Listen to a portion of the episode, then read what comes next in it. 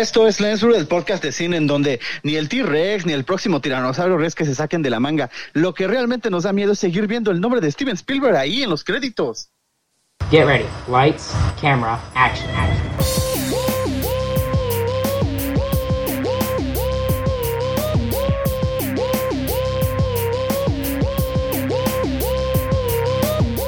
Esto es Lens Blur. Bienvenidos a Lens Blur. Esa es la definición exacta de lo que no nos da miedo. Pero fíjate que Spielberg es el más despreocupado de todos. al final de cuentas, la taquilla, pues, a Pues- él como productor, pues le va a dejar, quiera que no. Pero reputación, Mario, mínimo. Digo, sí que ya hay un nivel en donde ya también te invale tres pepinos, pero Oigan, antes, antes, antes, de, antes de entrar con todo, productor- ser productor no te quita reputación. A nadie le importa si Spielberg está ahí o no porque no la dirige. ¿cómo no? Nah. A ver, di Alex, antes de que me los haga. Ah, no, nada más iba a comentar que justo antes de que iniciara el, el- el programa se escuchó ahí. Lo primero que se escuchó en la grabación fue un fuck de Miguel, que no, no sé por qué. Saludos a todos, a todos. No es cierto, estaba muteado. Mm, No, pues yo lo escuché. A ver, si te escucharon, Leo, pues no. Oigan, bueno, hoy, acla- aclarar que este episodio va, va a estar lleno de spoilers porque vamos a estar discutiendo en profundidad Jurassic World Dominion, la, la nueva entrega de, y esperemos última de, de la saga de Jurassic Park, que sabemos que realmente es la película de Jurassic Park y todo lo demás se cuece aparte. Pues sí, o sea, fue una extensión, no quiero entender de, de esa franquicia original. eh, que tiene, o sea, meten sus propios personajes, este, ya vamos a profundizar un poquito más adelante, pero eh, creo que al menos en las dos primeras están muy bien justificados los personajes. Es- digo, están bien justificados y su acción y todo eso. Mario, Ay, eh, Ahora sí es el programa de todos contra Mario. a Es ver, que, yo, yo- yo se los dije, híjole. yo se los dije muchas veces. Está muy difícil que puedan hacer algo peor que Jurassic World Fallen Kingdom. O sea, teníamos este tema del, del volcán que no existía y ya existe de la nada, del, del cofundador de Jurassic Park que nadie nunca había mencionado, de la nieta que resultó ser dijo, Me un... estás retando. Así, de la nieta que resultó ser una clon, de los dinosaurios que escondieron en un sótano y, y a- y a- aparentemente lo- esos dinosaurios que poblaron ese sótano alcanzaron para poblar todo el mundo. No, en, en fin. Ah, bueno, del el Indoraptor que, que funcionaba con láser. O sea, e- era, era una serie de elementos que, vaya, yo decía imposible que sea algo peor. Obviamente esta película de Jurassic World Dominion va a ser mejor. Van a traer al elenco original. Eh, No, no, no. quién sabe cómo lo van a solucionar, pero puede ser mejor. Hijo, qué bárbaro. Se superaron No, y con creces, ¿eh? Se Sí, sí, sí. Yo Es- creo que yo creo que ahí hay que ir por partes porque, por ejemplo, lo que dice Mario, yo Fallen Kingdom a mí no se me hace mala, no se me hace una mala película, la verdad me gustó, la disfruté y si acaso lo peorcito de Fallen Kingdom para mí son los personajes principales. Están 100% muy de mal acuerdo. escritos, no tienen profundidad, no tienen razón. Sí, no tienen nada, son planos. No, pero deja tu profundidad. O sea, no se parecen a los que son en la primera película. O sea, tienen personalidades completamente distintas. A eso voy, a eso voy, a eso voy. O sea, de por sí en la primera película, la verdad es que el personaje de Bryce Dallas Howard, que pues Bryce Dallas Howard es muy bonita y es buena actriz, pero su personaje, la verdad, no tiene sentido alguno de existir. Eh, es como, como si el director de Jurassic Park 1 hubiera estado ahí en, con, con Alan Grant y, y la, la doctora Ellie en, en el parque. O sea, no, no tiene por qué estar ahí. Es la directora. Podía haber to- tomado un helicóptero y largarse. Pero ahí estaba, ¿no? Sí, lo justificaron con lo de los... pues ya. No, lo justificaron con los sobrinos, que sus papás estaban divorciando. Nos vale madres eso. O sea, era, era el personaje más irrelevante. Y lo, de, lo del personaje de Chris Pratt, o sea, trataron como de darle esta este issue de que domaba velociraptors y demás, y desde ahí ya tenía un problema, porque domesticar a uno de los de los este dinosaurios más La amenaza principal de la saga. de la saga era como de no, espérate, ¿no? Entonces, de- de- yo, yo creo que lo peor de la saga son sus protagonistas principales. Eh, creo que están Pues no. muy mal justificados. Yo Eh. te tengo algo peor, Leo. Los dinosaurios que inventan. Eso está peor. ¿Se acuerdan del No, pero, pero, o algo así? pero ese no está horrible. inventado, ese sí existe. No, el, el Indominus Rex y, el, y el No. Indoraptor son, son los que hicieron como modificados genéticamente, que es una estupidez, porque todos los dinosaurios ya eran O sea, modificados genéticamente. Los, los únicos dinosaurios inventados son el Indominus Rex y el Indoraptor. Correcto. Todos ¿A los demás existe un que? Sí, Raúl, no, sí. sé- no sé si Sí. se llamaba no exactamente así, según yo sí, pero ese dinosaurio pájaro gigante de pico largo sí existió, según yo. Ah, Eh, pero el nombre está patético. Ay, pero no lo inventaron que- para la película. Ese, ese, ese, ese no se lo puedes adjudicar a la película. Y yo creo que aquí me- a mí me gustó que metieran dinosaurios nuevos. Creo que eh, en términos de marketing va a vender un chingo. O sea, son un chingo de dinosaurios nuevos que le van a gustar a los niños. Y pues me lo contaba mi prima que llevó a su, a su hijo, a mi sobrino, y que literal en la primera escena, así literal, salió, salió un, un dinosaurio, no me acuerdo cuál era la primera escena. Ah, el mosasaurio. del bote. El mosasaurio. Sí. Y que literalmente así, segundo uno, mi sobrino así de wow. Entonces, mercadotécnicamente hablando, va a ser un hitazo. Y, y por eso metieron tantos dinosaurios nuevos. Y a mí eso me gustó. Pero a ver, La ¿cómo? que- sí, o sea, que qué bueno que haya juguetes, dinosaurios nuevos, pero a ver, ¿cómo lo justificas? ¿Cómo?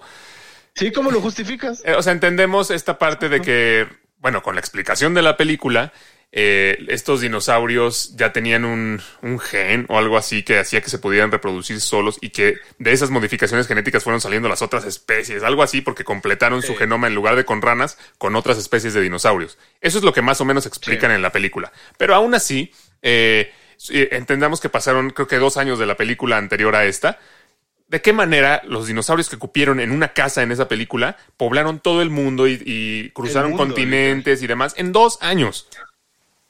En dos años nada más, o sea, eso explicaciones, pero sea, yo, basadísimas. o sea, yo creo que sí jugaron, o sea, digo, pensando en el panorama general de las tres películas, pues jugaron, jugaron con esta parte, ¿no? De la parte científica, de, de la experimentación, que digo, desde el punto de vista real, pues, pues sí, sí se da, ¿no? O sea, en- digo, en otros ámbitos, ¿no? De, de científicos que todo el tiempo están así como haciendo experimentos. Entonces aquí como te plantean en la primera película, ¿no? Es, vamos a plantear el parque de diversiones en donde va toda la gente y les presentamos estos personajes, este, estos dinosaurios modificados este, genéticamente, ¿no? Este, a mí el, el, dinosaurio, el, Indominus. El, Domin- el Dominus, este, se me hizo atractivo si pensamos que en la parte final que tiene este duelo con el, con el T-Rex, ¿no? Que, le abre la puerta este, esta chava, eh, pues es como una especie de confrontación de lo que ya, del, del dinosaurio que ya estaba con este otro que es eh, eh, artificial. A mí no me pareció mal. Eh, eh, el personaje de Chris Pratt sí se me hace medio ridículo. O sea, la verdad es que sí tiene momentos en los que. Con la mano mágica. O sea, o sea, quiere- Quiere ser como el, el clásico héroe de, de- de acción, ¿no? Así este, que, que, que se liga a la chava y todo. tiene- Es hasta su escena de beso, ¿no? Pero, pero siento que le falta poncho, o sea, sí le falta poncho a Chris. Fíjate, yo, con- yo concuerdo con, con Mario. A mí el Indominus no me molesta. Los Indominus no me molestan. O sea, porque técnicamente sí están justificados en la trama. Quizá no puedan tener sentido, pero a ver, es una saga donde revivieron dinosaurios de un ámbar con una mosca. Eh, genéticamente todo tiene sentido en esta película, en esta saga. No, no, no hay que ponerse exigentes en ese aspecto. Y no me molesta justo por lo que dice Mario. Hace, uh, trae un rival eh, al, al, al tiranosaurio con una escena bastante buena. O sea, yo creo que Jurassic World, la 1, es buena. Tiene detalles, pero es buena. La 2 también es buena, o sea, tiene cosas muy interesantes. Como que, Ustedes están, ustedes están casados con la niña clon y la. bueno, la dime una clon. cosa interesante que tenga la dos. Sí, a ver. Muchas. Una, dime una, ¿no? No me digas muchas, dime La, una nada la más. escena Bueno, donde se la- mueren todos está padre. Olvida, a ver, olvida por un momento la lógica de que, de, que, que tú quieres que todo sea creíble y realista cuando estamos viendo una saga. No realista, que Pero- dentro pero de la realidad de la película sea creíble, eso sí. Ajá. Pues para mí es muy creíble cumplió que quieran transport, que quieran sacar a los dinosaurios de la isla y la isla está explotando por un volcán. Para mí eso es muy creíble y se ve muy épico. Y esta escena donde Pero desde están el principio sali- no saliendo todo. el- volcán. ¿A quién le importa? Salió se ve épico. Ahí, ¿Tú fuiste a la isla? No. ¿Tienes un mapa geográfico de la isla No, acaso? pero sí, en ¿Tienes un mapa topográfico mapas de la isla? O sea, pero que se vea, que algo se vea padre, o sea, no, no quiere decir que la película sea buena. Eso no es Pero no le afecta a la película, no le afecta que haya un volcán. A nadie le interesa si lo había o no. No, pues ya lo estás viendo así. No, no le afecta. ya no te crees nada. No le afecta en lo absoluto. No te arruina la trama ni te... Ay, no, ya se ven súper falsos los dinosaurios. Hasta dejas de comer. un volcán. Es como, es- o sea, a ver, en la tercera, no, es más, en la segunda se inventan de la manga que no era una isla, que eran dos. Y ahí sí nadie se queja. Si no había, o sea, te quejas de que no había un volcán, pero no te quejas de que no había una segunda isla, que se Bueno, inventaron. que haya un volcán en, tiene que haber una isla. en dos años Entonces salió una juntos. isla de la nada, así, No, no salió, nada más no lo habían mencionado. Ok, al- Ah, pues te la compro. Ok, te la compro. El volcán nunca lo habían mencionado. Tampoco al cofundador ni nada. Pero que se vea una escena épica con los dinosaurios así entre las llamas, eso no hace buena a la película. Eso hace que tenga una escena eh, que se ve padre. Bueno, es que no tiene solo una, tiene varias escenas padres, de estas escenas donde eh, van con los velociraptores en la selva y, y le- los velociraptores se voltean Ahora y, le, y le- y se van contra Chris Pratt, o la escena 11 minutos donde están tratando de sacarle sangre al tiranosaurio y el tiranosaurio se despierta. Son escenas padres, o sea, los dinosaurios, a ver, vamos a, a- a ser objetivos, los dinosaurios se ven muy padres en las seis películas. Sí, En pero. ningún momento se ven falsos, en ningún momento se ven feos, en ningún momento se ven chafas. Pero para que una película sea buena, todo tiene que funcionar en conjunto. No puede, no puede ser los dinosaurios se ven bien y hay escenas padres. O sea, tiene, todo tiene que funcionar en conjunto, incluyendo la historia y la, y la lógica de la historia dentro, del, dentro de su propia realidad. O sea, no, Bueno, o sea, que tenga cosas, cosas buenas no hace a la película buena. Y también que tenga cosas malas tampoco la hace necesariamente mala. pero, ajá, exacto. Si tiene más cosas buenas que malas, Que la no- película que no dis- es el caso. disfrutable. Para mí sí lo es. Por lo menos hasta Fallen Kingdom sí lo es. Esta escena del, del, Indoraptor persiguiéndolos por la mansión, que pasan por el techo y luego por el cuarto de la niña y el elevadorcito y cae en el cristal y llega Blue y se pelean y termina clavado en un tridente. O sea, Ah, se Blue, ve muy padre.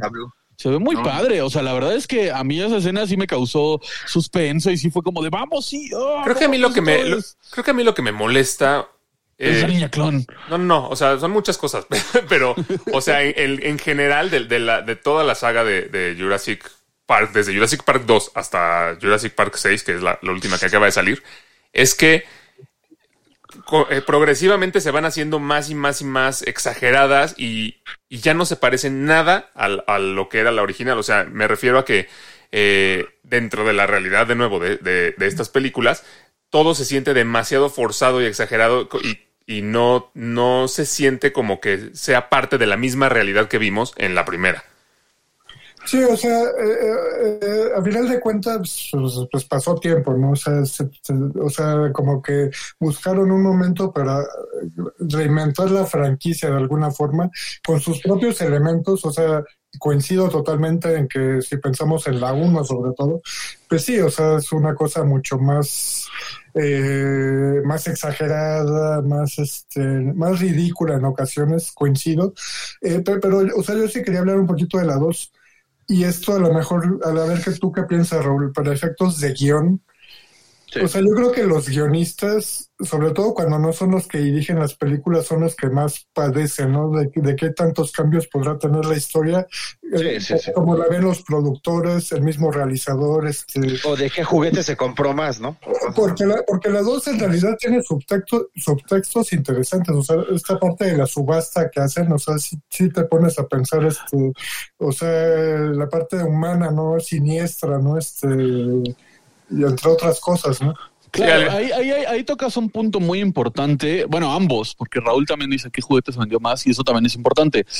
Eh, la 2 tiene un buen argumento en el sentido de. el- es- o sea, es que el problema es que la 1. Era una buena idea, ¿no? La, la uno Era una buena idea. Pero toda secuela es un problema porque justo la, primer- la idea original no se escribió para seis películas, se escribió para una.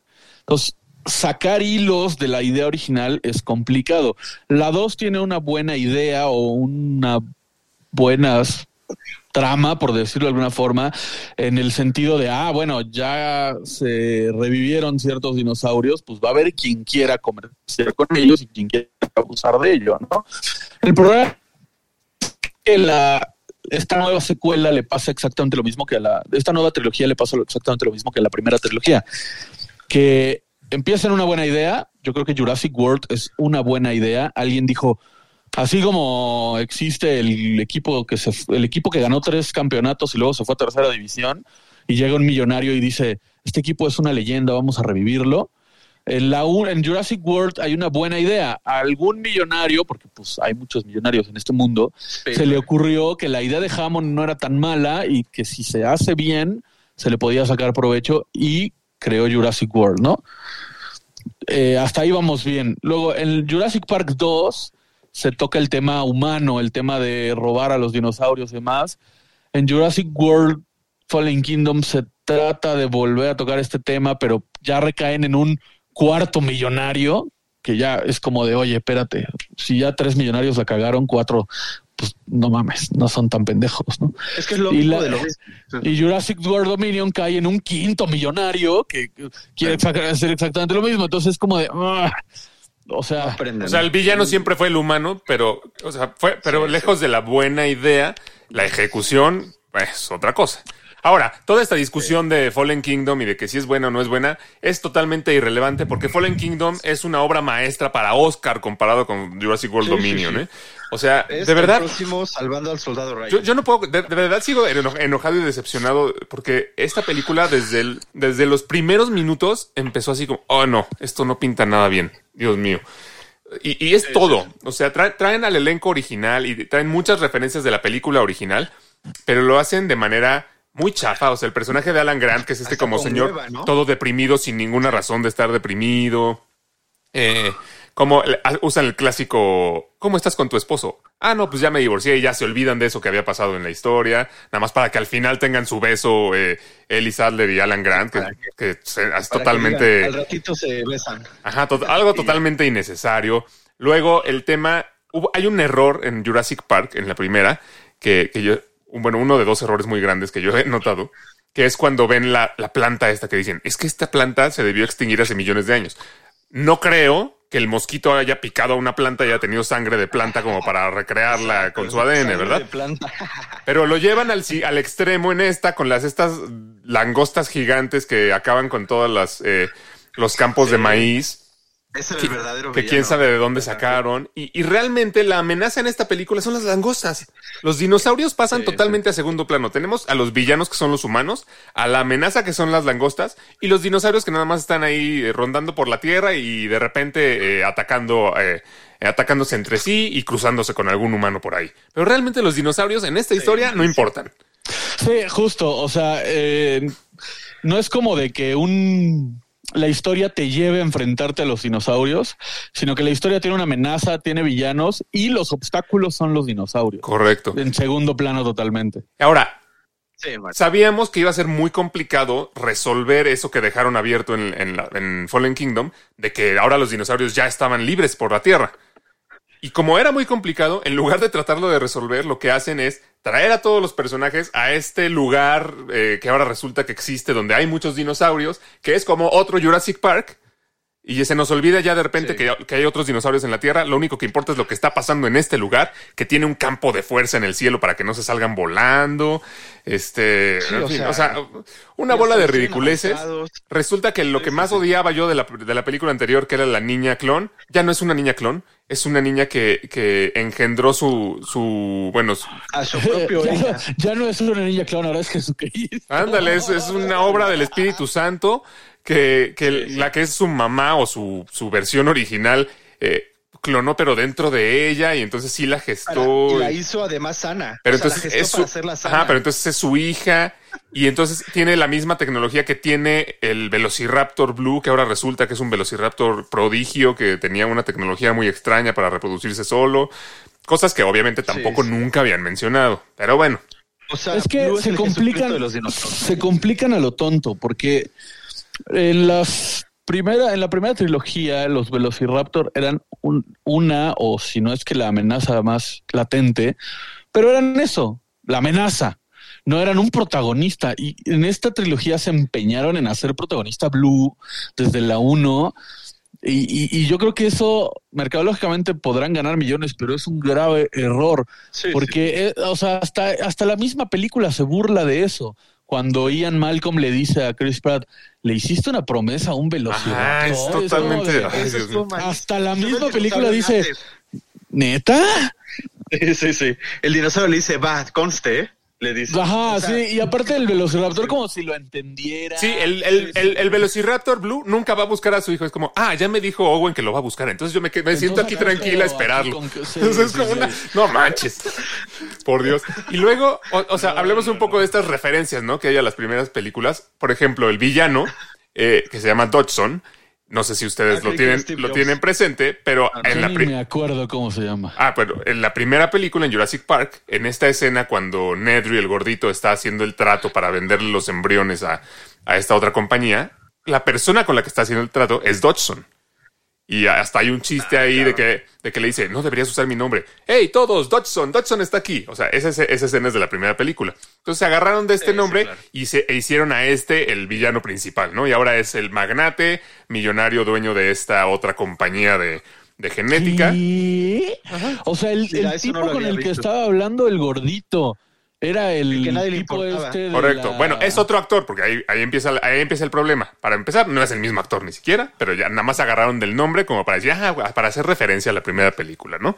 Qué y, chafa. y luego, la, la- la cosa más ilógica que hasta yo decía, no, no puede, no puede ser eso en, en la película, que tiene la latita de los embriones, este, toda llena de tierra, la que se le cayó a Nedry que se entierra en el lodo en la primera película.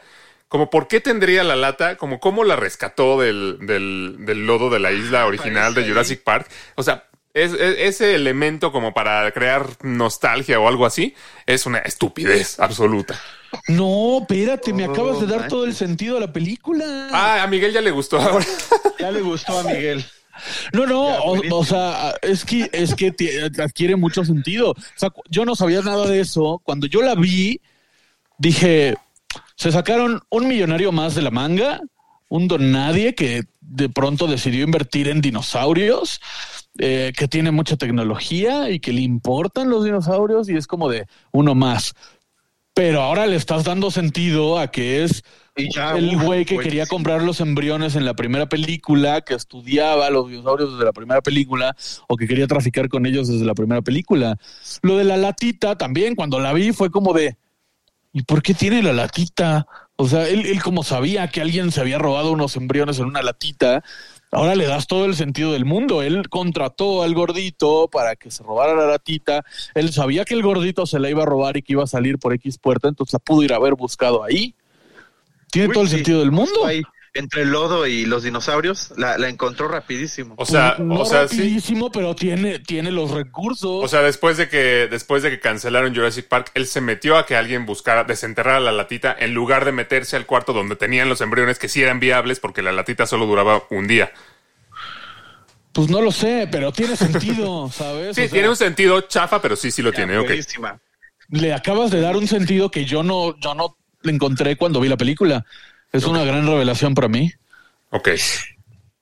Sí, o sea, la verdad hay... hay Pero sigue siendo mala, Miguel. o sea, la Sigue siendo mala, pero ya tiene más Ah, bueno. sentido.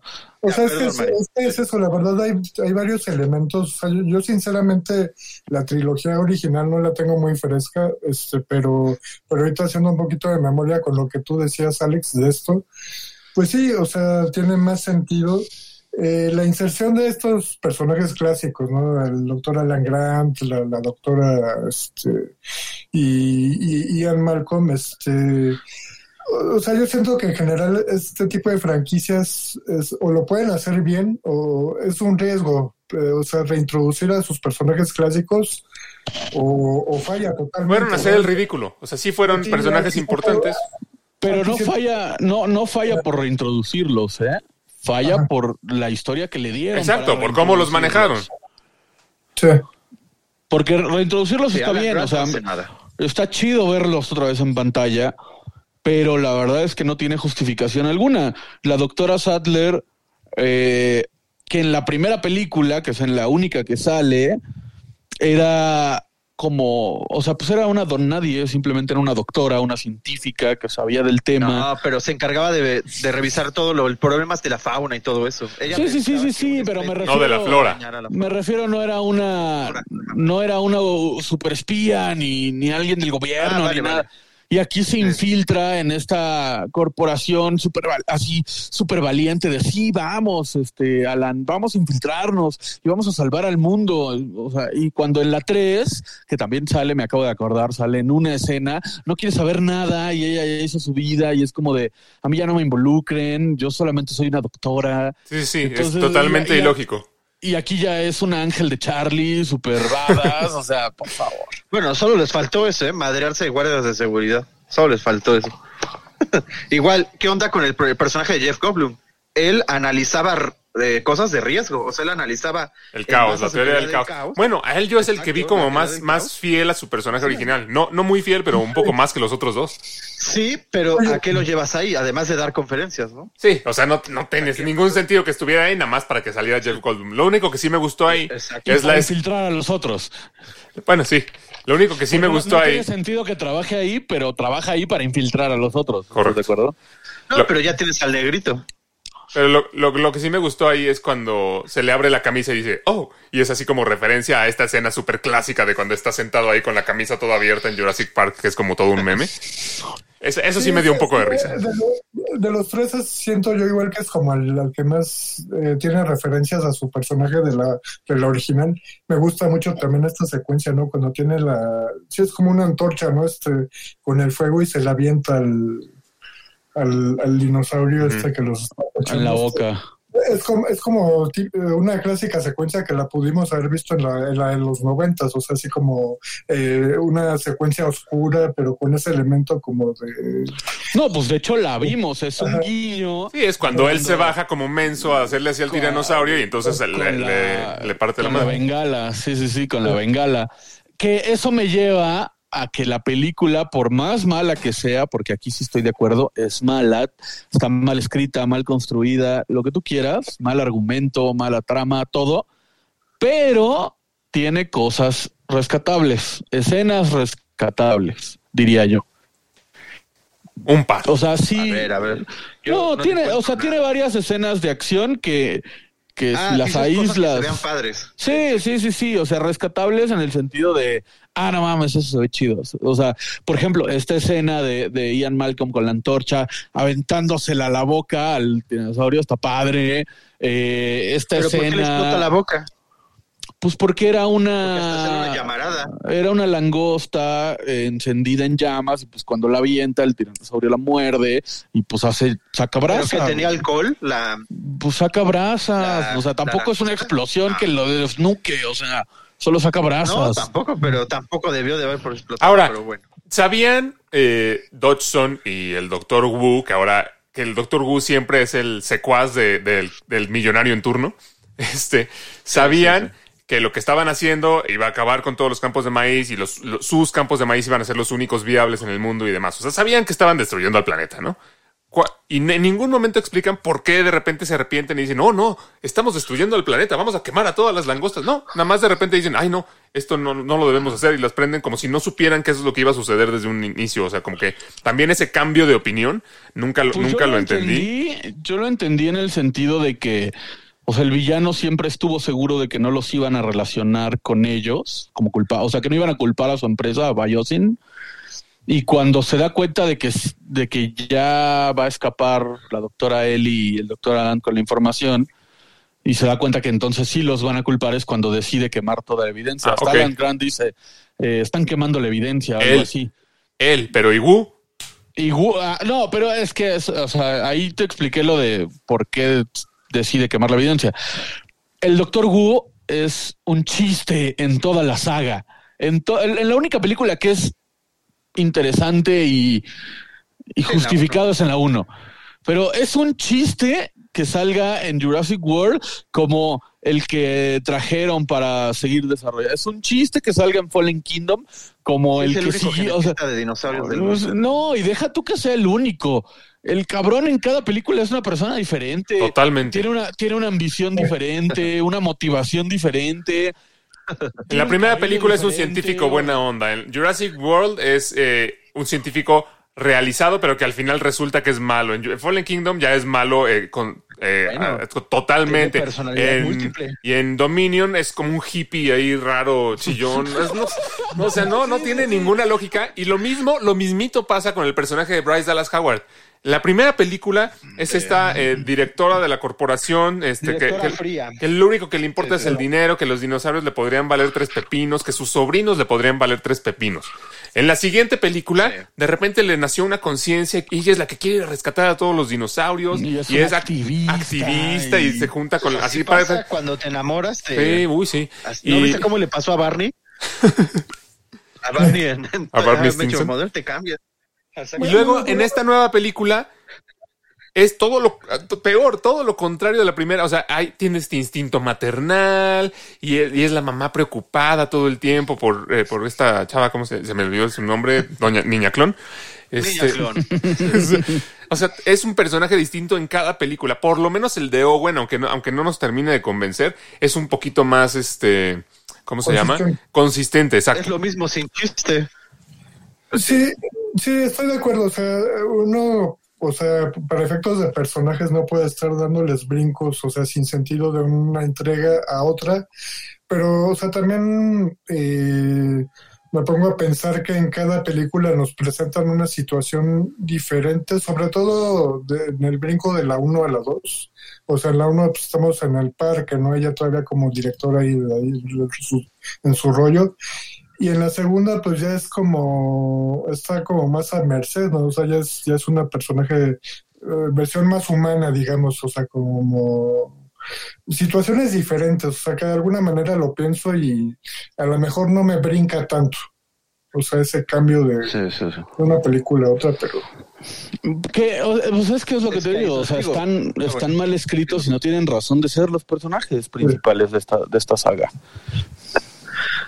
Sí, no, no. Les digo, a veces pasa eso. Eso es, digamos que a veces es, eh, escribiéndolo, no, no, aquí no es que los personajes lleven la historia, sino los personajes se adecúan a lo que quieren en la historia.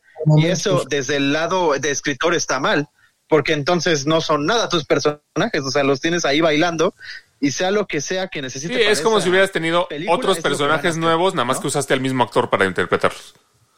Exacto, no más que al mismo actor porque pues ya está pagado, ¿no? Ya, Anda, está dentro ya tenía contrato.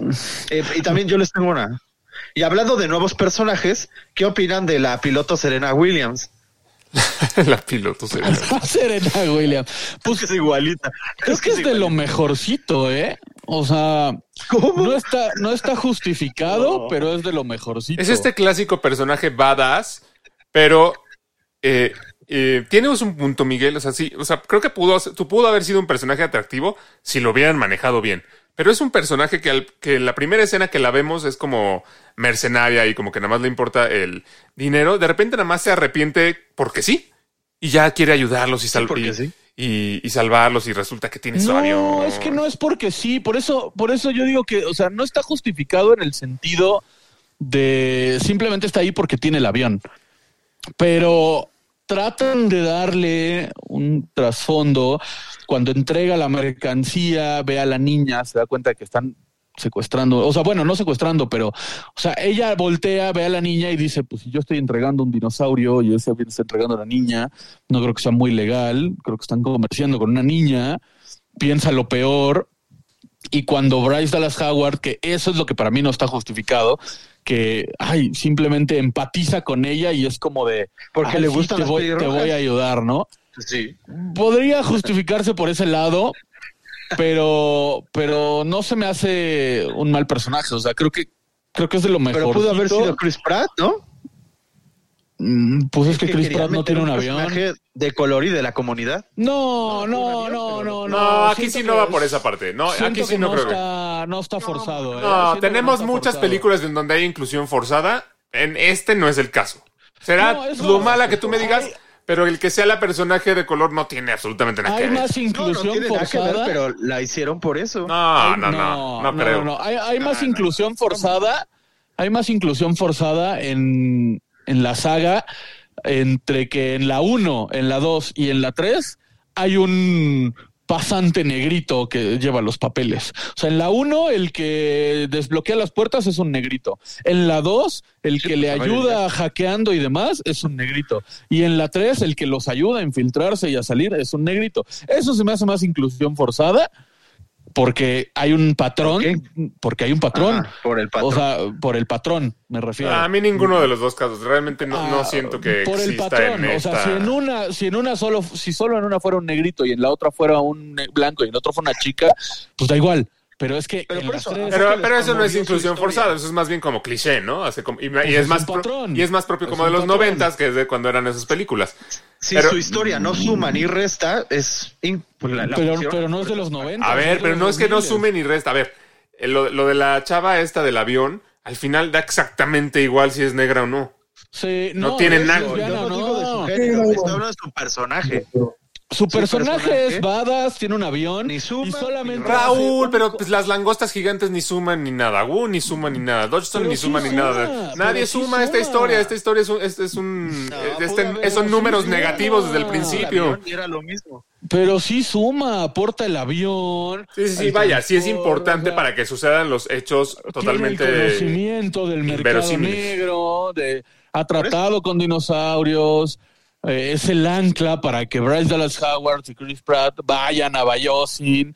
Yo creo que sí suma. Y el único comentario LGBT que hace en toda la película es, a mí también me gustan las pelirrojas, que no lo veo ni forzado, ni malo, ni que cambie la trama por completo. O sea, yo no le veo el problema, Raúl, ahí. No, pero digo, exact- no es problema, más bien exactamente es igual. Yo solo digo eso. Y ya estamos de acuerdo, ya vi que estamos de acuerdo. De eso. Roto este programa. Igual. Tú no. O Tú, sea, no, tú sí dices que sí apo- aporta. E-, Ese compañero es otro personaje que está muy mal escrito. En la 1 es un entrenador de velociraptores y aquí ya es un agente de la CIA super Sí, no, secreto. no tiene Es ninguna lógica. ¿De dónde? ¿De dónde? Bueno, bueno, no, no, no, en la Los 1 sí, sí tiene, sí tiene cierta conexión, porque en la 1 él es quien tenía el contacto con este cuate de, que creo que también era de la CIA o no me acuerdo de dónde, el que matan al final los velociraptors, que los quería eh, hacer como armas. Eh, El creo, gordito. Ajá, creo que, creo que él era como el que tenía contacto con él. Entonces, por ahí podría existir un poco la conexión.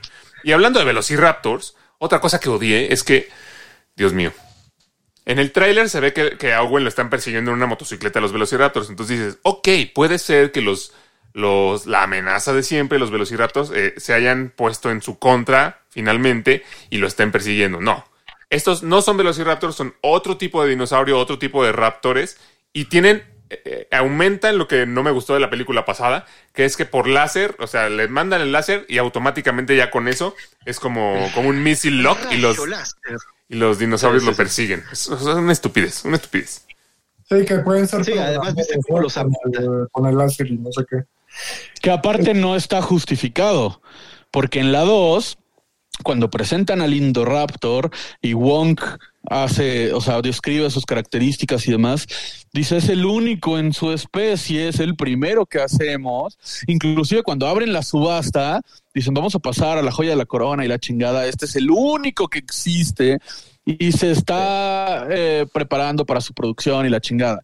Se destruye el laboratorio, Wong se escapa, se va a otra empresa. Uh. Nunca te dicen que, bueno, Wu Wong, eh, ¿cómo se llame? Va a decir que es lo mismo.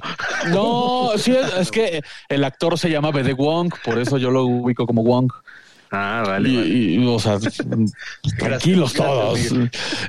El actor se llama BD Wong. Ya desde el hombre al año, desde el hombre al año. ya- Aquí sí está justificado mi es lo mismo, porque el actor se llama así. Pero lo Ah, que iba bueno, es, bueno. o sea, en, en ningún momento de la película del Fallen Kingdom te dicen que se hicieron más, todo lo contrario, te aclaran que es el único en su especie. Y de pronto aquí Sí. una traficante genérica brasileña muy bonita, por cierto, me encantaron sus ojos rasgados. Este, tiene cuatro en su poder, que no son velociraptors, son atrociraptors, o sea, es otra especie que quién sabe quién la creó, en qué sótano se, se diseñó, pero tiene cuatro. Y tiene el poder del láser que además justifican de forma diferente y peor. O sea, dice, cuando le apuntas con el láser, eh, huele a la víctima y ya automáticamente se queda con su olor y la sigue. Pero hay partes de, esa persecución en que la motocicleta va a 100 metros y le lanza el láser y desde ahí lo olió y a los... O sea, es, un, es ir- ir- ilógico totalmente. Bueno, es Totalmente. que cuando corres, cuando vas en motocicleta transpiras más fuerte, entonces más. Ah, Sí, tienes sí. razón, Rol. Pues hicieron excesivamente programables a los a los dinosaurios, ¿no? En general, en esta trilogía. o sea, Que yo creo que esa, esos contrastes son los que la hacen mala, ¿sabes? O sea, se me ocurren más de uno, por ejemplo, este de los dinosaurios, o sea, lo, lo de los velociraptores. En la primera trilogía era- actuaban por instinto, sí te decían que entre los velociraptores estaban desarrollando una comunicación entre ellos, una inteligencia un poco superior, pero era totalmente la amenaza de la naturaleza, la amenaza de, Sí, totalmente natural el asunto. natural el asunto. Sí, exacto, ya Inclusive ves. la 3, con sus problemas que tiene la 3, a mí la 3 me gusta mucho porque se vuelven a meter a la isla rodeados de naturaleza, visitan las, No, ya, ahora las instalaciones totalmente en ruinas, los velociraptors los van flanqueando y los van persiguiendo, todo natural, ¿sabes? Y esta saga se caracteriza Uy, sí. por lo tecnológico, porque ya los pueden programar. En lugar de Jurassic Park es los dinoplatívolos live action. Sí, de Dino Crisis, casi, casi. O sea, Eh, Es yo, siento, yo siento que al, al abusar de, de estos recursos abusan para, durísimo. para crear una una este, convención de la ficción de la película este digo entiendo que para efectos de la actualidad en la que la gente ya cada vez se impresiona menos y busca como mayores efectos para, para lograr eso digo, está entendible hasta cierto punto, pero si exageras de eso en, en tu- en tus entregas, en tus, en tus películas, pues Pero- sí, corres este riesgo de to- lo totalmente artificial, ¿no? Sí, No, tú lo acabas de decir, Mario. O sea, les pasó exactamente lo que les pasa en la primera, en la primera de Jurassic World. Dicen, es que la gente ya nada le impresiona. Los dinosaurios ya no les impresiona. Tenemos que hacer dinosaurios más, con más dientes, más feroces, no sé qué. Entonces hacen un dinosaurio ahí, eh, eh, ¿cómo se llama? Híbrido raro. Y les pasa exactamente lo mismo en la vida real con las películas. Ya nada, ya nada impresiona a la gente, entonces vamos a hacer una cosa súper exagerada, llena de tecnología rara, de dinosaurios que, se- que siguen a los humanos por láser. Y, igual que en la película, les sale el tiro por la culata y sale una- un desastre. Porque aparte es un error. O sea, la semana pasada, la semana pasada hablamos de Top Gun Maverick, que justo hace lo contrario, ¿no? Mantiene la estética ochentera, la esencia ochentera, la línea ochentera de la, del- de, de la producción, del guion, de los personajes, de la estética. Y esta película hace lo contrario, es, o esta saga incluso, Justo, ¿no? Dice, eh, vamos a, a meterle tecnología a los dinosaurios, a programarlos, a crear diferentes dinosaurios, a venderlos, a, o sea, no, mal, mal, mal, todo mal por ahí. Y otro contraste es el de el del villano, ¿no? O sea, Hammond en la primera película no tenía una mala intención. Es, el- o sea, ni siquiera es un villano como tal, sino simplemente Es su culpa, pero no es un villano. es su culpa, pero no es un villano. Es un millonario que tiene mucha ambición y, y- y- y ahora sí que como dice el, el dicho, ¿no? Eh, cayó por su propio peso. Sí, no, realmente el villano en la primera es Nedry, el que quiere vender a los dinosaurios y demás. Bueno, pero me refiero al que tuvo la culpa, ¿no? Ajá. Y en cambio en estas películas quien tiene la culpa sí es un villano como tal que quiere apoderarse del mundo y es como de no, güey, ¿para qué? O sea, no. A mí algo, algo que sí me gustó de la película fueron las escenas ya rumbo al final cuando sale el dilofosaurio, el, el, el, dinosaurio que lanza el veneno a la, a la cara como en, como en la película original y que sean ellos los que matan a Dodgson porque al final eh, pues eh, esa parte sí es como eh, se cierra el ciclo, ¿no? Los, do- los dos que conspiraron al principio de la primera película para sacar a las especies de la isla y, y, y convertirlas en, Pero al- en algo más de lo que está, de lo que era El que hacen ahí esas. Pues, se- o sea, al final a los dos los mata esta especie de, de dinosaurio y me gustó volverlo No, a ver. Pero sí está justificado una vez más. En la, en la escena donde Bryce Dallas Howard llega a la basecita esta y la acorralan los dilofosaurios y llega Chris Pratt y la salva. Ah, dicen vale, sí, sí. que Porque ahorca a uno. Ah, ese sí está horrible. Ese sí está horrible cuando lo agarra y lo ahorca, no mames. O sea, Pero ahí en esa escena mencionan que todas esas basecitas están conectadas por túneles subterráneos y justo se van de ahí en un túnel subterráneo, Sí, sí. lo dejan abierto y por ahí se meten. sí, o sea, Ah, bueno, bueno. eso, eso no me desagradó. Y ya, ya, ya to- voy a poner yo la última. Espera, espera, Alex. Yo tengo una. Bueno, o si quieres tú acaba y yo lo digo la mía. No, dilo, dilo, la- di, la di lo que quieras decir. La pelea entre los dinosaurios. Ah, la- ese es igual a la de Jurassic World, cuando se pelean el Y es Dominos contra el. T-Rex. Y es buenísima. Buenísima, ¿no? Ahora resulta que son luchadores, se ponen de acuerdo de yo lo arrojo. No se pusieron de acuerdo, así pelea el dinosaurio. No. Yo creo Así- que, yo no creo que la película haya estado tan chafa, pero ya abusaron un poco del re- de este recurso de que el tiranosaurio llega y lo salva al final. En la primera Sí. lo salva de los Velociraptors. En Jurassic World lo salva del, del Indominus Rex. Y en esta hora regresa otra vez la T-Rex a salvarlos del Giganotosaurio. Y, y esta escenita en la que el tiranosaurio ya está como tirado en el piso y le da la luz en el ojo como haciendo referencia a cuando le apuntan con la lámpara en la primera película, se me hizo ya muy exagerado. Pero fuera de eso, la Pero la peli- escena, pero, pero no está mala la escena. O sea, la verdad está muy emocionante. Sí, O sea, yo sí, casi, casi el meme de cuando, cuando lo mata. O sea, porque aparte no es de que. Además lo mata con el garras joven manos de Wolverine. tijerosaurio. Con las garras. A mí me parece un excelente recurso que a mitad de la película te presenten a ese dinosaurio justamente haciendo eso. La escena en donde se encuentra con Bryce Dallas Howard y Bryce Dallas Howard se sumerge para, para que no, lo, no la persiga. Justo en esa escena sale ese dinosaurio y precisamente mata al venado con sus garras así como de ¡fra!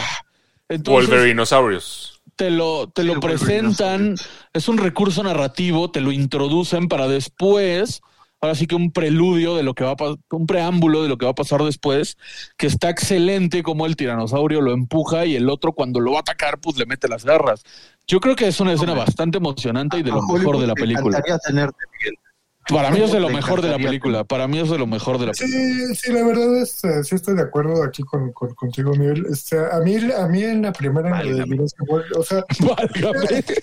Lo logramos, sacamos el válgame. eh, quizás se vuelve, quizás se vuelve un poquito reiterativo, o sea, cómo concluyen con la misma este tipo de pelea, ¿no? Que hay. Pero a, fin- a final de cuentas, el tiranosaurio Rex, o sea, yo creo que es muy simbólico. O sea, si, si nos remitimos a las películas originales, es, o sea, como el, el, el dinosaurio salvaje como simbólico, ¿no? O sea, Sí, pero ¿por qué no los persigue como en las dos primeras? Porque siempre tiene que llegar a salvarlos. Sí.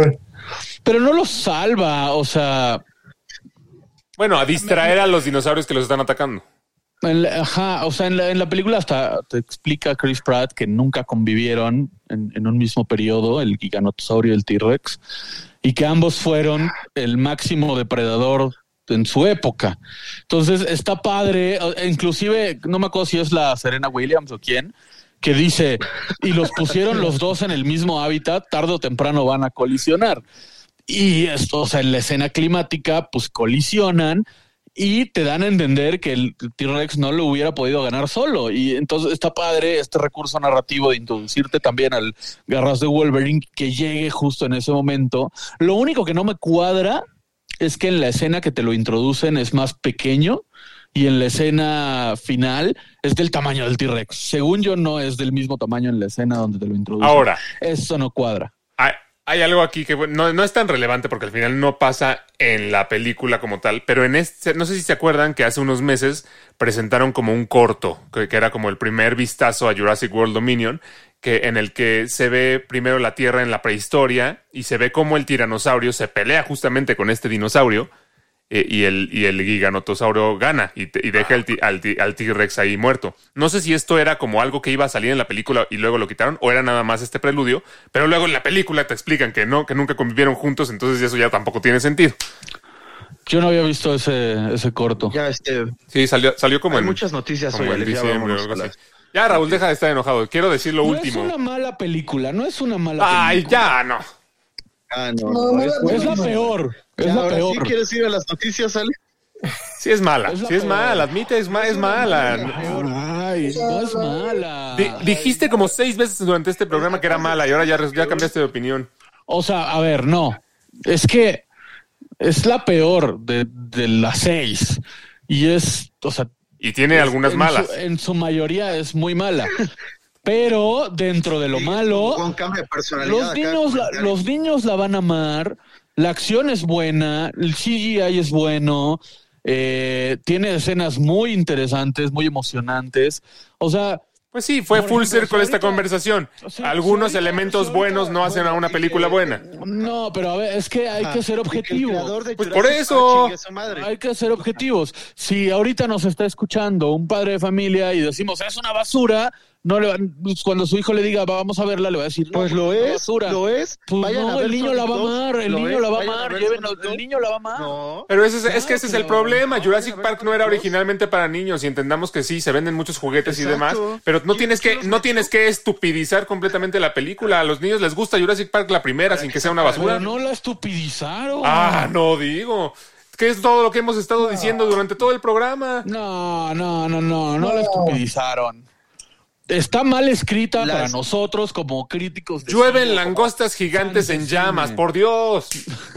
Por Dios. Sí, Está mal escrita, pero no está estupidizada. Miguel? O sea, No está Eso estupidizada. es estúpido. No, no está bien escrita, pero de alguna manera te plantearon al final de la 2 que los dinosaurios iban a convivir, o sea, con los humanos, o sea, de alguna Pero en la película ya te sacan de eso y te traen a este confinamiento que es como otro Jurassic Park, nada más que se llama diferente.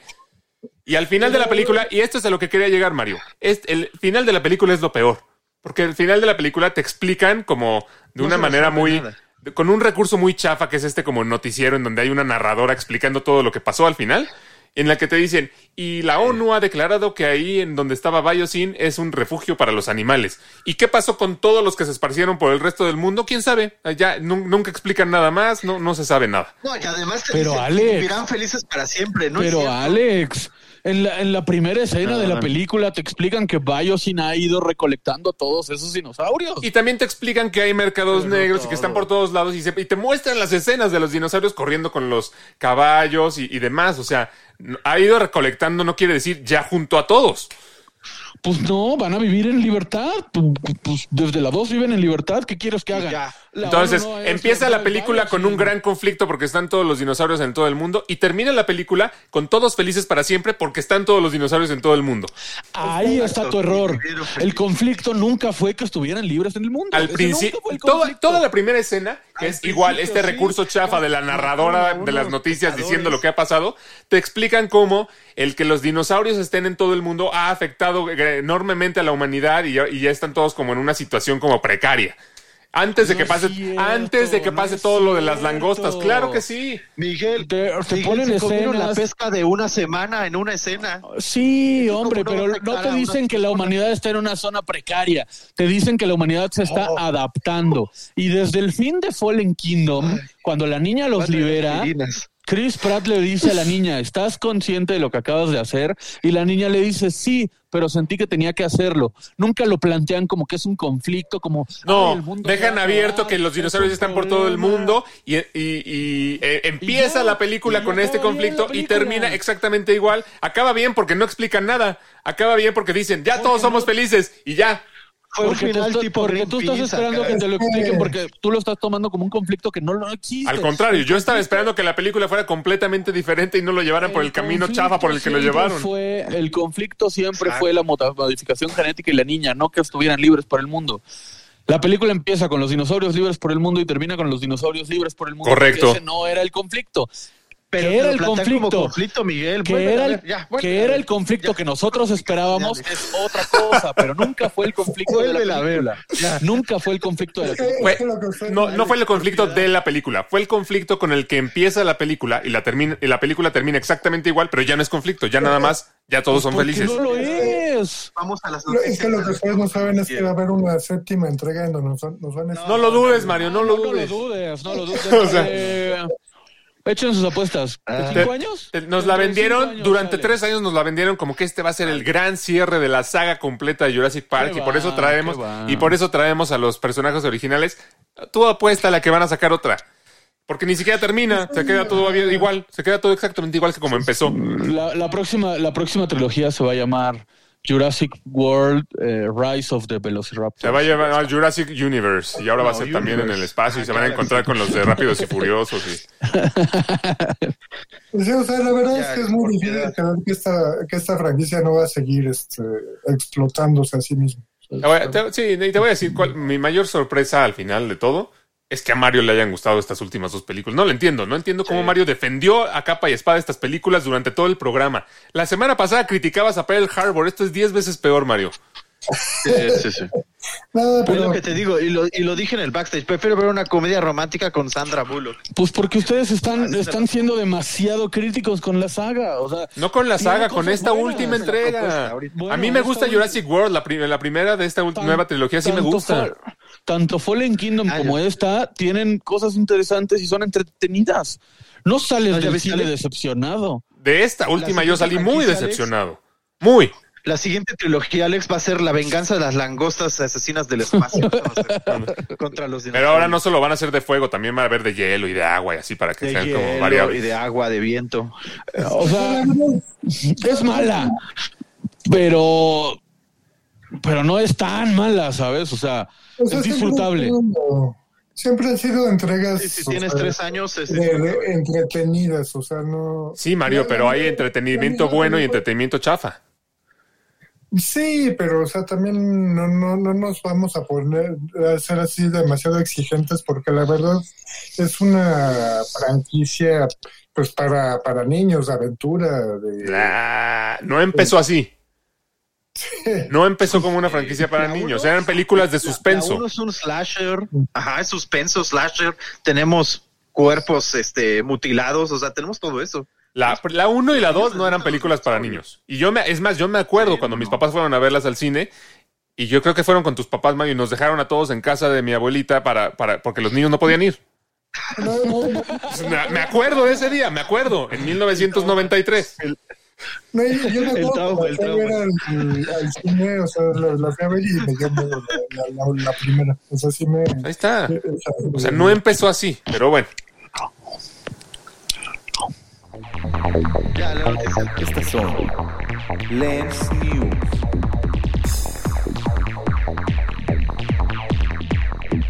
De seguir Oye. discutiendo de Jurassic World. no sé, no, no, es que el caso, No, o sea, no, no, hay, no, que, no. hay que cerrar el tema. Alex dice, pero bueno. Pues todos se quedaron callados. Yo dije, ya nadie más tiene nada que aportar. Miguel piensa que es gloriosa, a Mario le gustó. Raúl no, nunca lo había visto tan desesperado en mi vida. Que es gloriosa, nunca dije que Yo estoy pidiendo las noticias desde hace 15 minutos. Es La que- conclusión es. sí, nunca había visto a Raúl tan enojado. La conclusión es que para un fan de la saga es una basura, pero como película de acción de dinosaurios es una película. Sí, o sea, para quien quería ver Dinoplativo, los live action sí está buena. Y quien nunca haya visto, Ni- quien nunca haya visto Jurassic Park en su vida, sí Que es no una, le- es que un, no le importen es una detalles. palomera buena, es una palomera buena. Es una palomera buena, es disfrutable. Ni para fajar, Miguel. Ni para.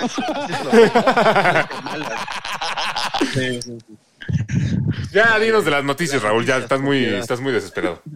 Bueno, bueno. A ver, una que acaba de, de salir, esa sí está fresquecita, incluso también me dio la, la report, bueno, también la reportó Miguel.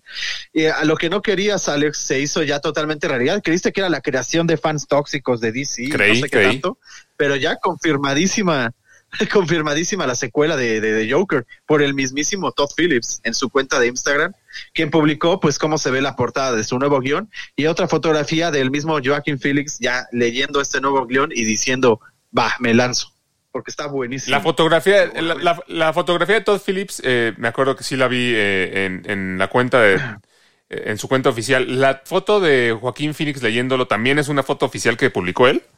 Sí, ¿O él- también es un oficial que publicó él, Ah, sí, bueno, el mismo, ok. O sea- el mismo Todd. Para, para que hayan convencido a Joaquín Phoenix de hacer una secuela es que sí va por algo importante, porque Joaquín Phoenix es un actor, o sea, que, que no... Es mamonzón, am- Es admitamos. mamón y no, no agarra cualquier proyecto. Eh, O sea, pues sí. Sí, muy- él lo agarra para cual- cualquier Sí, proyecto. tengo sentimientos encontrados, porque por un lado, como que yo decía, pues no, una secuela de Joker, como que de dónde, ¿no? Pues ya acaba como acaba y no sé, no, no, no, no le veo por dónde. Por otro lado, lo hizo muy padre Todd Phillips en la primera entrega, Joaquín Phoenix lo hace muy bien, y si regresó, y si es este, si está a cargo Sí. también de Todd Phillips, pues pienso que a lo mejor sí tiene algo, bu- algo interesante que contar, ¿no? Así es. Eh, se va a llamar Locura de Dos y si sí se hace y todo, ya sabemos cómo está este proceso medio largo, la estaremos teniendo por ahí por el. ¿Por ahí Sí, qué? sale- Te, te cortaste un poco. Sale bien, viento en popa, ¿no?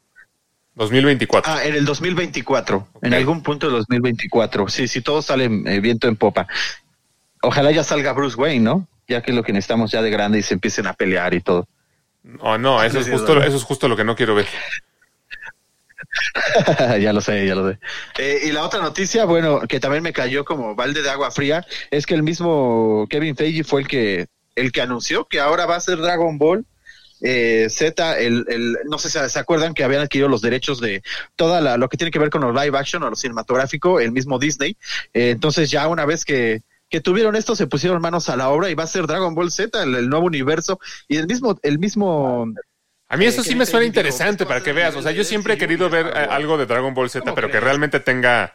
O sea, que realmente esté bueno, o sea, que esté, Que esté que- bien que hecho. esté bien hecho, que esté padre. No como la que sacaron que grabaron aquí en la Unitec de Tlalpan.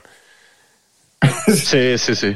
No, es así malísima. A mí, a mí, a mí Dragon Ball Z me Pero, gustaba pero- mucho y sí me gustaría como volver a ver estas historias de Freezer y de Cell y así eh, eh, en un live A ver, action. A mí sí ¿se me, podría sí me llama la atención. Bueno, algo bien live a action? ver, vamos a ver. Lo, único lo único que me preocupa ahí es que, güey. es que cómo, hacer, cómo hacer los peinados. Eso es lo único que me preocupa en los live action Los de Dragon Ball. Pues sí. Lo- Los animes son muy difíciles de trasladar a live action, o sea, sí, yo lo dije alguna vez, por, porque si es una, es toda una, un arte gráfico, o sea, de creación de personajes muy específico, que para trasladar a live action sí es como muy, o sea, tendría que ser muy, Es difícil hacer que los ojos humanos se vean tan grandotes. o sea, estáticamente hablando. Sí, es difícil. Pero ¿no te gustaría ver, Mario, las armaduras de los Caballeros del Zodiaco, pero en live action? Sí. Pero las armaduras Sí. es más creíble sí. porque tienen cascos. Sí, aquí a ver, a- espérate a ver a. Krillin como Vin Diesel como Brin, como Krillin, por ejemplo. Sí. Mira, yo, creo que la estética, la estética es difícil, pero Kevin Feige ya ha probado con Marvel que puede hacerlo. Le daría el voto de confianza. Yo lo único que pediría, o más bien lo, lo primero que se le pediría más allá que la estética, es que respete la historia. Porque el problema de Dragon Ball Evolution era que ni siquiera respetaba la historia. Se inventaba recursos de la nada. Este, de pronto Goku, este, ya ni me acuerdo, pero, pero ni siquiera respetaba la historia. El Sí, abuelo, el maestro el abuelo estaba ajá. vivo y el abuelo era el Sí. que, nah, era una estupidez. Pues a ver, a ver cómo se pone. Yo, yo sí, a eso sí le tendría A un una poco de fe. completa endejada. ¿Qué dices, Raúl? Yo te averso, a ver qué tal. ¿Y qué tal, este, eh, Alex, también le tienes fe a la secuela ya oficial de Face Off ¿Habrá secuela de Face Off? Wow. cara? Habían hablado, habían hablado de que iban a revivir Face Off, pero que aparentemente iba a ser un reboot. Y yo decía, ay, como para qué, es un súper clásico. Nadie va a hacer Face Off como John Sí. Travolta y, y Nicolas Cage. Pero ahora di- lo que dicen es que no va a ser un reboot, que va a ser una secuela y que van a traer a Nicolas Cage de vuelta. Si es cierto, pues sí, obviamente se me antojará verla. No creo que sea algo muy bueno, la verdad, pero sí se me va a antojar. Sí, a mí también. Sí, yo también, ¿eh? Estás- Porque pues ya está comprobado, por lo menos para la acción, ¿no? Creo que me estoy medio... Miguel está en mute, creo, porque no se escucha mucho lo que... Ah, lo que- decía, decía que Sí, quién no sabe, que quién sabe porque la nostalgia ahorita está de moda y han traído buenos reboots, entonces yo creo que pueden hacerlo bien. Pues sí, si se esfuerzan. No vaya a ser, no vaya a ser como Día de la Independencia 2, que fue un, una otra decepción. eh, Pero Maverick tampoco Y- fue muy buena, Ah, Maverick fue gloriosa. entonces se puede, Sí, se sí, sí. puede. por eso que estén bien inmiscuidos eh, Nicolas Cage. y Ya hasta dicen que por, los, que por la, cantidad de views, eh, incluso la de Obi-Wan Kenobi ya le, ya le están planeando secuela. Sí, o no, ya, ya está nada de obtener su, su, su lucecita verde. Entonces quiere decir que este enfrentamiento épico contra Darth Vader, pues vamos a tener que esperar todavía más temporadas, ¿no?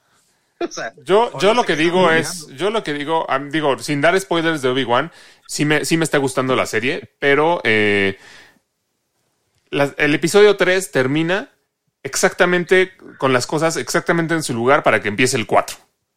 Ajá, in- independientemente de que haya algunos eh, plot holes ahí, el episodio 3 deja Sí, todo acomodado para el episodio todo 4. eso. Entonces la serie de Obi-Wan realmente lo que está teniendo que hacer es desenredar un poco, o más bien enredar un poco, y al final de la serie va a tener que quedar exactamente igual que el 3, acomodado todo para que empiece el episodio 4. Entonces, ahí sí como que no le veo mucho sentido se- eh, alargarla, solo, o sea, creo que era buena idea tener, contar la historia que quisieran contar en una temporada, ya alargarla además no le veo mucha lógica, porque al final esta historia no va a, a cambiar nada. O sea, tiene que terminar igual que como, que como empezó. No te vayas tan lejos. No o sea, simplemente del episodio 3 al episodio 4 hay un salto de tiempo bastante considerable. Entonces, eh, o sea, la razón de ser de esta serie es que puede contarnos qué pasó en ese salto de tiempo. Aunque tú dices que lo dejó preparado para que empiece el, el episodio 4, pues hay un salto temporal que, que es la razón de ser de esta serie. Pero, por ejemplo, dice Raúl, el, el épico el épico enfrentamiento contra Darth Vader tendrá que esperar. Pues no, se supone que ya lo grabaron. Y si ya lo grabaron, o Eso sea, sí, dice- es verdad, es verdad. como dice Alex, ya está escrita esta serie, se escribió y se concibió para seis capítulos y ya está grabada. Es verdad. Entonces, No. ahorita autorizar una segunda temporada sería como darse un balazo en el pie. Y yo- yo le he dicho. Que ya la grabaron. Y yo les he dicho, y, Sí. y ustedes han estado eh, en contra de lo que yo les digo, pero el que va. se enfrenten Obi-Wan y, y Darth Vader, Va a ser Por- sublime. por sublime, por sublime, épico y genial que sea, es algo que rompe un poco con el canon. Entonces, si hacen, si canon. hacen una segunda temporada y ahora los quieren volver a enfrentar, ya o sea, se van a estar encontrando cada fin de semana para pelearse antes de, antes de encontrarse en el episodio 4. No, Bueno, ¿qué tal que en la segunda temporada el enemigo es Darth Maul o uno distinto, no? No, Pues, o sea, yo, yo, yo creo que, o sea, Darth Maul no puede ser porque ya se murió. O sea, yo, yo creo que se, se toman su tiempo las series que han sacado de, de- pa- para Disney Plus sobre Star Wars. Este, o sea, Sí. nos han enseñado que sí se toman su tiempo de desarrollo de, de los personajes. Y en el caso de esta de Obi-Wan, o sea, efectivamente, Alex, o sea, sí es cierto. O sea, hay, hay, un, hay un momento específico de, de cómo acaba el 3 para dar pie al 4. O sea, sí es muy específico. Pero a final de cuentas, pues es un personaje muy de los más atractivos de, de- de la franquicia de Star Wars. sí. Mi favorito, mi y favorito. merece mucho la pena como contar ese ese salto de, de- del maestro que dejó a, a su aprendiz así como a punto de morir a, a un personaje ya, ya viejo que, que está este, exiliado no en Tatooine o sea yo creo que es, es interesante Sí, o sea, sí es, sí es, pero ya lo están contando. Sí, sí, sí. ¿no? Y, para- y- y acuérdate, Miguel, que sale al final de Solo, la película. Sí, Sale o sea, Darth en el canon, re- en el canon que sí es canon, el que En sí el existe de las películas, sí sale Darth Maul otra vez en, Ajá, en con Han Solo. Rebels y con... Ya les dije. ¿Sale el final de Han Solo? No me acuerdo. Sí, sale en, uno, en un holograma ahí. Ah, sí, sí, sí, es verdad. Entonces ahí no habría tanto problema, porque, porque en el canon real sí, sí, sí aparece. Sí, junto con el de Clone Wars. Ya te lo dije 30 veces, Alex. Yo, yo dudo, ¿eh? Dudo mucho que, que autoricen una, una segunda segunda. temporada. Sí, sobre todo por, por lo que digo. O sea, yo creo que están haciendo las cosas bien, con una planeación muy buena. No van a romper esa planeación solo por, por las views, ¿sabes? ¿Por dinero? Yo creo, yo creo que lo que podrían contar, con lo que podrían contar en una segunda temporada nos los van a contar en Ahsoka, que también es más o menos contemporánea. Nos los van a contar en el Mandalor, bueno, no, el O Mandalor. que hagan una serie de Darth Maul, a mí No, eso sí me gustaría ver. A mí sí me gustaría ver más de Darth Maul. Sí, Sí, sí, con el mismo actor. Igual iban a hacer, igual y ¿sabes qué podrían hacer? Digo, igual no sé si lo vayan a hacer así, pero podría ser una idea que sea como Tales of Star Wars, historias de Star Wars, que Obi-Wan sea Obi-Wan Kenobi, Tales of Star Wars, Darth Maul, Tales of Star Wars, Ahsoka Tano. Pues Tales ya of Star así Wars. empezó la era de Disney, ¿no? A Star Wars Story, Rogue One, a Star Wars Story, Han Solo, a Star Wars Story. Entonces, igual y, igual y lo podrían contar de esa, de esa forma, ¿no? Que sea una segunda temporada, pero no de Obi-Wan como tal, sino de algo contemporáneo que también choque con Obi-Wan en algún momento. Pues sí. Sí, sí, eso sí. Eh, pues no, no sé qué más decir. eh, en este programa ca- cambió la opinión de Miguel seis veces durante el programa. Mario defendió lo que yo jamás creí que defendiera. O sea, e- este programa fue, fue un acontecimiento muy Es extraño. que, es que para mí sí es mala, pero cuando los escucho a ustedes, digo, no es tan mala. O sea, cu- o sea no, cuando nos locos. escuchas a nosotros, nada más Ah, quieres bueno. llevarnos la contra. Eso es lo que pasa. Pues Sí, no, exacto. pero es que esos argumentos tienen que ser contradecidos. Contradichos. o como sí, contra- corregí a tiempo, corregí a tiempo. Ahora sí, ahora sí que fue como algo parecido a cómo sintió Raúl cuando dijimos que el Snyder Cut era muy malo y él decía que Pues sí. no, no, no mucho. Sí. Bueno, pero ahí sí teníamos razón. Sí, ahí sí, eh, pues ahí no había forma de discutirlo, Mario. Pues era, era claro. Uy, sí, uy, Pero No, pero aquí sí, Miguel, tú te quejas de que el profesor Hugo tiene una persona distinta, tú igual. A cada comentario es un distinto. A ese se lo voy a decir. Pero no caí en el hippie. ándale, Miguel estaba haciendo una referencia a Jurassic hippie. World. Ah, más, vale, bien, vale. más bien, más bien que la gente que esté escuchando el podcast nos, nos cuente qué, qué opinó de Jurassic World Dominion, eh, si estamos eh, completamente mal o si estamos en lo correcto. Y Así pues es. por acá nos escuchamos Saludos la próxima semana. Saludos a, a Octavio que nos estuvo eh, saludando en En este general, a todos los que nos programa, a, todos los que nos están Saludos. escuchando. Eh, muchos saludos y por acá nos vemos y nos escuchamos la próxima semana. Fíjense. Uh. Bye, bye.